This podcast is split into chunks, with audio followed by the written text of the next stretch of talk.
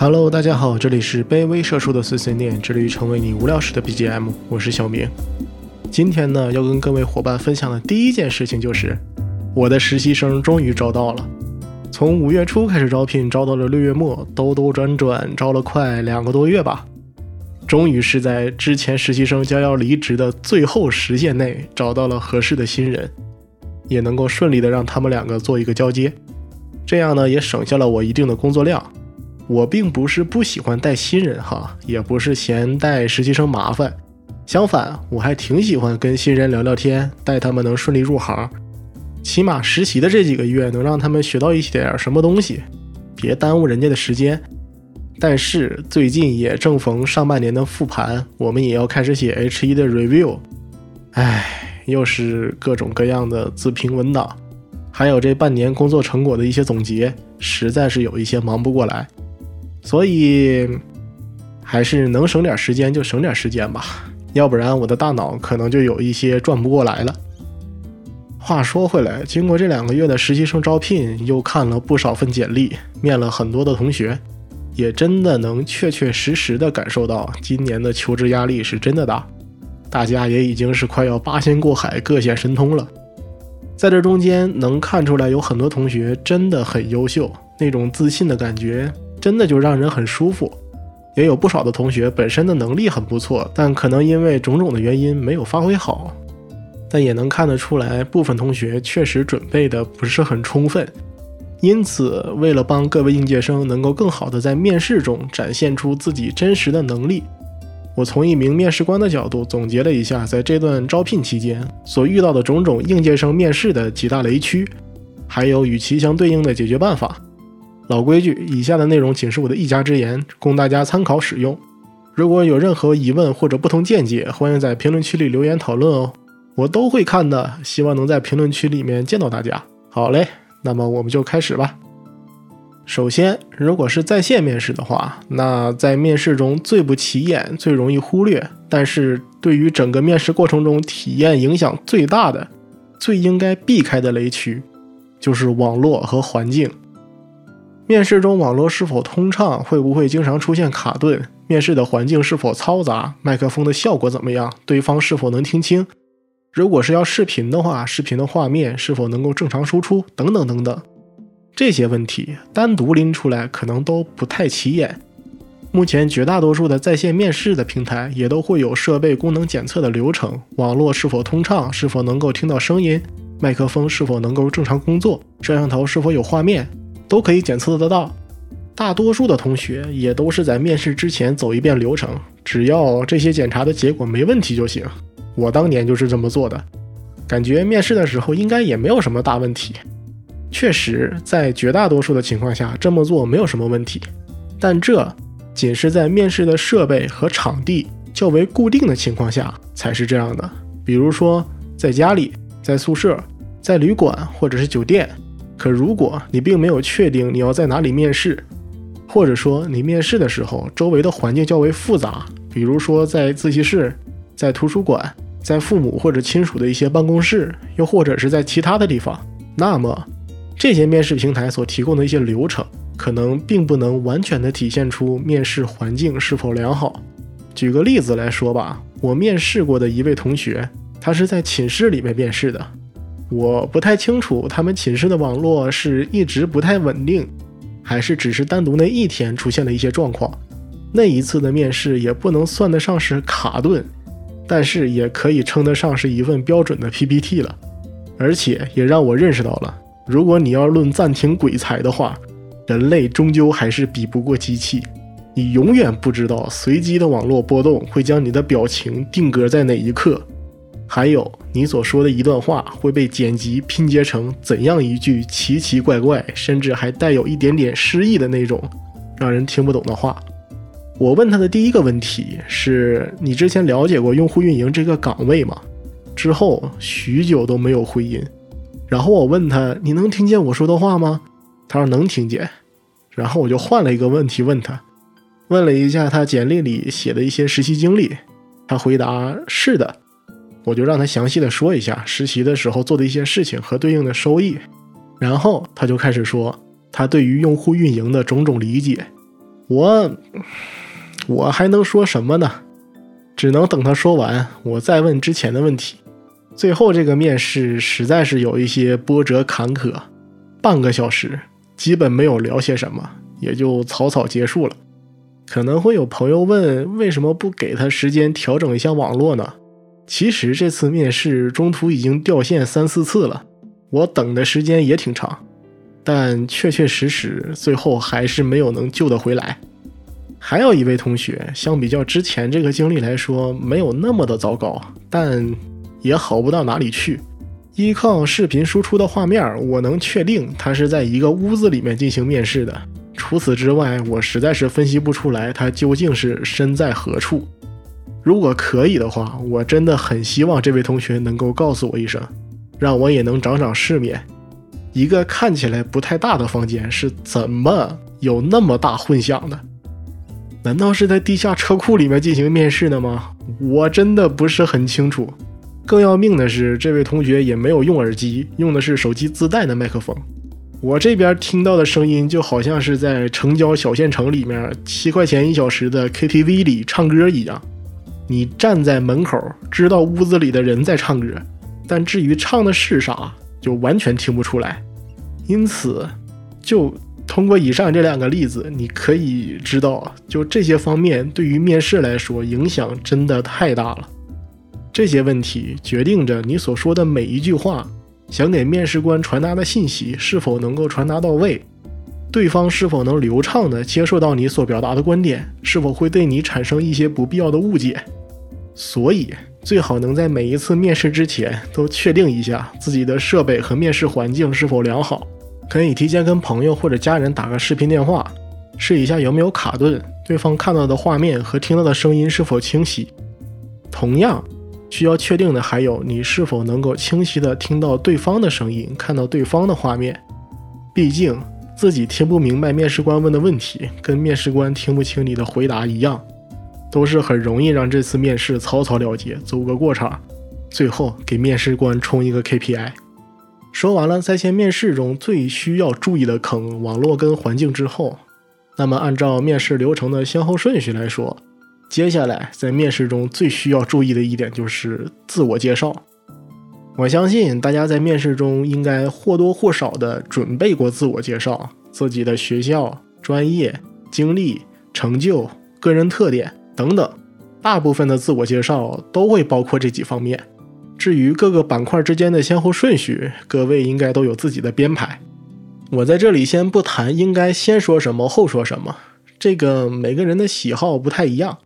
只要能够将事情说清楚就可以，没必要搞得跟八股文一样死板。但无论是采用哪种结构，使用什么话术。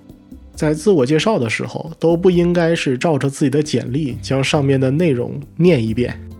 我面试过的一个同学，我不是很清楚他自己在面试的时候是没有准备好，还是说第一次面试有些太过于紧张。我让他在做自我介绍的时候，他就照着简历从头到尾的念了一遍，自己从哪毕业，做过什么实习，实习的工作，自己有什么特长，等等等等。我感觉他是带着我看了一遍他的简历，生怕里面有哪个生僻字我不认识，怕我看不懂。然后当我让他详细聊一下他的那些实习经历、做的一些工作，还有具体的一些详细的细节，想听一听这份经历中有没有什么亮点，让我想了解一下的。结果他又把简历上的实习经历的那个模块里写的那些东西给我念了一遍，跟之前自我介绍的时候并没有什么区别。我就有一点点的小失望，但考虑到可能是他面试经历的不是很多，可能有点太过于紧张，脑子里面没有什么话可以说，所以才会一直念简历。我就又问了一个问题，引导他说的更细致一点，专门挑了简历里面写的一个环节，想问一下具体的工作内容、工作节奏和一些具体的收益。结果不出所料。他又把简历里面所对应的那句话给我念了一遍，只不过这一次跟前面两次还算有一点点进步，起码不是一字不差的照着念，也是经过了遣词造句，改变了一下主谓宾定状补的位置，想给我演示一下什么叫做最熟悉的陌生人。我听完他的回答之后，就开始有一点点的怀疑：这些经历真的是他自己做的吗？还是说这些经历是照着别人的简历改过来的？如果说真的都是自己做过的工作，总不能一直是在念简历吧？这得工作的时候多划水、多摸鱼，能一点东西都没记住，也有点太说不过去了。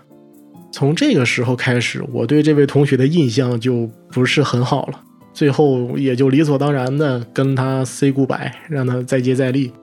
之后如果有面试的话，最好提前能好好准备一下。这时候可能会有朋友觉得，这么念简历确实是有点太过分了。可能这种人还是少数，但按照我这两个月面试的同学来看，还是有相当一部分同学的自我介绍基本都是在复述简历中写的内容。与之前提到的这位同学并没有什么本质上的不同。那么，自我介绍或者面试官想要让我详细说一下项目或者实习经历的时候，我应该怎样去介绍呢？到底该说些什么呢？这个时候我就不得不提，作为一个面试官，我们是怎么准备一场面试的。首先，我想跟各位同学们说的一点就是，作为业务方的面试官。我们对于每一场的面试都基本上不会刻意的去准备，说白了，可能面试官在一场面试上所花费的心思都不及你们这些面试者的一半儿，甚至有的时候根本没有去准备。原因也很简单，因为我们并不像面试者一样去用一些时间专门去准备这一场面试，或者是这几场面试，而是在日常的工作当中想办法空出一段时间。好让我去完成这一场面试。有些同学可能会问，那就算再怎么没准备，起码提前也会看一下简历吧？事实可能会出乎你的意料，我们在工作不忙的时候，确实会提前看一下简历，确实是在面试开始之后才会认真的去看简历。因为在简历初筛的时候，每天都会看十几份左右的简历，那个时候先会认真的看一遍，等到筛过了。HR 去开始联系各位同学，敲定面试的时间，一般都会安排在两三天之后。在这中间，还是要不断的看简历、筛简历，每天还会面那么一两个或者两三个同学。我是真的记不住每个人的简历上写的都是啥，到底谁是谁，最后只能是在面试之前草草的再过一遍简历的内容，大致的想一想，大概要问一些什么问题。等我真正开始认认真真的去看简历的时候，就是在各位同学自我介绍的时候。等自我介绍结束了，我也差不多看完了，也想好要问什么问题了，整个面试才算真正的开始。这时可能会有同学说：“既然这样，那么我念一遍简历也没有什么问题吧？反正你也是在看简历，我给你念一遍，还能帮助你接收信息，不也还行吗？”确实。念简历的话也没太大的毛病，也不是那种什么做了之后就要诛九族、刨坟掘墓、挫骨扬灰的大错。但对于我来说，如果面试者在自我介绍的时候念简历的话，就相当于是在说一大堆废话。你的自我介绍在我眼里就丝毫没有一丁点儿的价值。不对，也有，也就是会让我觉得可能你准备的不是很充分，或者面试的时候有些紧张。仅此而已，因为你说的这些话简历上都有，我还在认真看你的简历，结果你还给我念了一遍，就真的一点用都没有。真正让我感觉言之有物的自我介绍是，在我看简历的时候，告诉我要着重的去看哪些方面，哪段实习获得了哪些成就，就好像是我是一名学生，我在看教材，准备根据这个教材去问你问题。而你是作为一名答疑的老师，告诉我哪里是重点，哪里是考点，哪里可以略过。你要问问题的话，可以在哪几个方向上去问。所以，不论是面试一开始的自我介绍，还是面试官让你介绍你的实习经历、校园经历、项目经历等等等等，首先要做到的就是提纲挈领，告诉对方哪些方面是我最亮眼的，哪些领域是我最擅长的。我的优势在什么地方？毕竟很少会有人简历上所有的实习经历都是跟目标岗位相匹配的、相符合的。就比如你要是面试一份运营的工作，简历上要是有一段行政的实习经历，你自己也知道这段经历跟目标岗位差距有一些大，写上去可能就是为了凑个数。我从面试官的角度来说，更是对其没有什么太大的兴趣，撑死也就是问一两句具体的工作内容就完了，甚至整场面试根本不会提到他。因此，自我介绍就是告诉面试官，我的简历里面真正有价值的是哪些内容。就拿实习经历举个例子，如果是我的话，在自我介绍的时候，我会说，我有几段实习经历，分别是在哪哪哪个公司做过什么什么，在什么什么公司担任过什么什么实习生，让我收获最多的一份实习是哪一份，然后详细的说一下我取得了一个什么什么成绩。获得了哪方面的知识或者哪方面的成长，同事和领导对我有什么评价？其他的那两份实习呢？分别主要做了什么工作，让我学到了什么什么什么？我在说我在哪段实习中收获最大，相应的有什么提升，也是在潜移默化的告诉面试官我有过哪方面的经验，并且在这方面比较有自信。而我在哪方面有所提升，也就是在告诉对方我目前相较于其他的应届生。更擅长这方面的工作。如果你能做到这一点之后，最重要的就是最好能够契合上面试官看简历的速度和流程。就比如说，当面试官正在认真看你的实习经历的时候，你在跟面试官说我的个人特长是什么什么，我的个人爱好是什么什么。当面试官在看你的个人爱好、个人简介的时候，你又在说我在学校的社团或者学生会团委的经历。即便是你能够做到说重点、主次分明。但是对方接收信息的效率也会打折扣，因此在准备自我介绍的时候，需要注意一下这几个板块的先后顺序，还有介绍的时候言语节奏。那怎样才能知道面试官在看你简历的时候看的顺序都是什么呢？第一点，基本上所有的面试官最关心的就是你的实习经历或者项目经历，因为这个最直接的会体现出你的工作能力是如何的。之后才是你的个人能力啊、学历啊、工作技能等等等等。第二点，你可以把你的简历发给你的朋友或者家人，问问他们在看你简历的时候，看各个板块的先后顺序是什么。虽然大多数人看东西的习惯都是自上而下的，但是也会由于整个简历的排版或者是各个板块内容的多少，会有那么一点点的区别。有些时候会先看在排版中面积占比比较大、内容比较多的板块，然后再从中间往四周发散。所以可以让其他人先看一下你的简历，问问他们看的先后顺序是什么，并且每个板块大概需要看多长时间。基于这些信息，再去慢慢修改你的自我介绍，将自我介绍中的各个板块跟其他人看简历的先后顺序和时间相匹配。最好能做到你的自我介绍是在给对方做一个实时的讲解，这样就很不错了。接下来就要说到应届生面试中最常见的，也是最容易踩到的一大雷区，那就是太过于注重话术而没有听清楚问题。这一点真的是让我这个理工男不太能接受得了了。这可能是我个人喜好的问题，我真的不是很喜欢这种答非所问的情况出现。无论是在面试中，还是工作中，还是生活里，我都十分讨厌这种情况。如果是我问问题或者交流中出现了一些措辞不当、有歧义的话，那么是我的锅，我有问题在先。但如果并没有这样的问题出现，我所说的话表达的意思很明确，那么我可能会觉得对方的理解能力或者逻辑能力有一点点的欠缺，又或者是我们俩的想法不在一条线上。可能就是根本不是一路人。总之，对于这种问题，我真的十分讨厌。但是在这段面试的过程中，类似的情况我遇到太多回了。真的，一开始我还觉得可能是因为这些同学太紧张了，没能听清我问的问题就急于回答，导致这种答非所问的情况出现。可是随着我面的人越来越多，我发现，在以各种角度答非所问的同时，他们给我的答案都惊人的相似，让我很难不去怀疑，是不是目前 B 站、小红书上又开始流行什么新的面试话术了吗？还是举个例子，因为我面试的实习生是做用户运营的，比较偏活动的方向，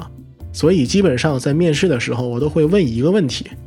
就是你能说一个你自认为参加过或者举办过的最成功的活动吗？能告诉我这个活动本身的亮点在哪里吗？第一个问题，基本上大家都能回答得出来，也基本上说的都是自己举办过的活动，这个没有什么问题。活动的流程、活动的内容也都能说得很详细。但是到了第二个问题，就开始逐渐跑偏了。这个活动本身的亮点在哪里？我问这个问题的初衷是，我想看看面试者有没有关于活动的思维，有没有关注过活动本身。你可以说一个活动的亮点是它的活动内容有意思，或者是活动的形式很新颖，又或者是活动的主题精准的命中了一些用户的需求，再或者是整个活动的流程给用户的体验很好。等等，这些因素都可以说，然后你最好能够一五一十的说出他们所对应的原因，啊，通过哪些论据可以去证明你的观点。可是我得到的答案，大多数都是在说我在策划或者举办这个活动的时候遇到了什么什么困难，最终我是怎么怎么解决的。还有一个同学跟我声情并茂的描写着他是如何气喘吁吁的跑到地铁站。然后赶在最后的时间点将他们忘在学校的物资送过来，才保证了这个活动的圆满举行。然后我看他讲的那么投入，也就没好意思打断他。等他说完之后，我又问了一遍：“那你觉得这个活动本身有什么亮点吗？”结果这次他十分斩钉截铁、非常确定地跟我说，他觉得这个活动的亮点就是我们克服了以上种种困难，保证了活动的顺利举行。我。嗯，what？我当时就真的有点想跟他说，你能不能再好好想一想，我问的是什么问题？你给我的这个回答对吗？本来这个小哥之前的表现还不错，但就这个回答把我搞得就很难受，就 有一点点功亏一篑的感觉，开始让我犹豫给不给他通过。说回来哈，就这个问题。我听到回答遇到一些困难解决之后，保证活动顺利举行的人，真的占比百分之六十到百分之七十，真的不在少数。我也很好奇，是哪个大 V 或者 UP 主说的，在介绍自己最成功的活动时候，可以突出一下自己解决问题的能力，还有临场应变的能力。这一点是没有问题的，也是可以说的，也是可以跟面试官去聊的。但是这并不代表着。所有关于活动的问题都可以这么回答，起码你要听明白我问的问题是什么，然后再说吧。在面试中可能会碰到很多稀奇古怪的问题，就像产品经理面试的时候会问类似怎么分苹果这种问题，他其实想看的就是你是否有产品思维，不论是你让它切成片儿还是榨成汁儿都是一样的。总不能你听到分苹果的时候开始问面试官，你这个苹果是红富士还是黄元帅，对吧？话术可以用，但一定要听清楚，面试官问的是不是你所准备的话术所对应的问题。别一听到关键词就开始琢磨怎么套话术了。虽然先说一句，恭喜你，你都学会抢答了，但还是要跟你说一声抱歉，你答错了，这题不得分，甚至还要扣你分儿。今天呢，主要就是跟大家分享了一下我从这两个月的面试中总结出来的应届生面试应该注意的三大雷区。当然，这肯定是不全面的。应届生在面试中应该注意的地方还有很多很多。我之前的一期节目也详细的说过，应该如何去准备面试。这一期呢，能算得上是一个新鲜出炉的经验分享吗？聊一聊我最近这两个月遇见的一些面试中十分常见的低级错误。也想给各位提个醒儿，毕竟现在都七月份了，秋招马上就要来临，提前批应该已经是现在进行时了。秋招、春招现在真的是一年比一年早，作为应届生来说，也应该越来越早点开始准备，并且意识到类似的一些种种问题，也尽量不要踩一些前人已经踩过的坑了，要不然我会感觉过了这么多年，丝毫没有什么进步一样。好了，本期的节目就到这里了。虽然近几年的求职市场不太好，都很艰难，但我相信只要认真准备，各位应该就没有什么问题。因为能听到我节目的各位，说明能力和品味都是 OK 的。以上的观点呢，仅是我的一家之言，供大家参考使用。如果有任何疑问或者不同见解，欢迎在评论区里留言。如果你觉得有价值的话，也欢迎分享给其他有需要的朋友们。另外，求求大家在评论区里多多提宝贵意见，真的。我真的很想跟各位在评论区里聊聊天儿。上期节目连个抢沙发的都没有，我真的好伤心。不开玩笑了，您的点赞、订阅、分享都能让我感受到你对于这个节目的喜爱。如果能点个新标订阅，那就更好了，可以第一时间收听到我的更新通知哦。这里是卑微社畜的碎碎念，致力于成为你无聊时的 BGM。我是小明，我们下次再见。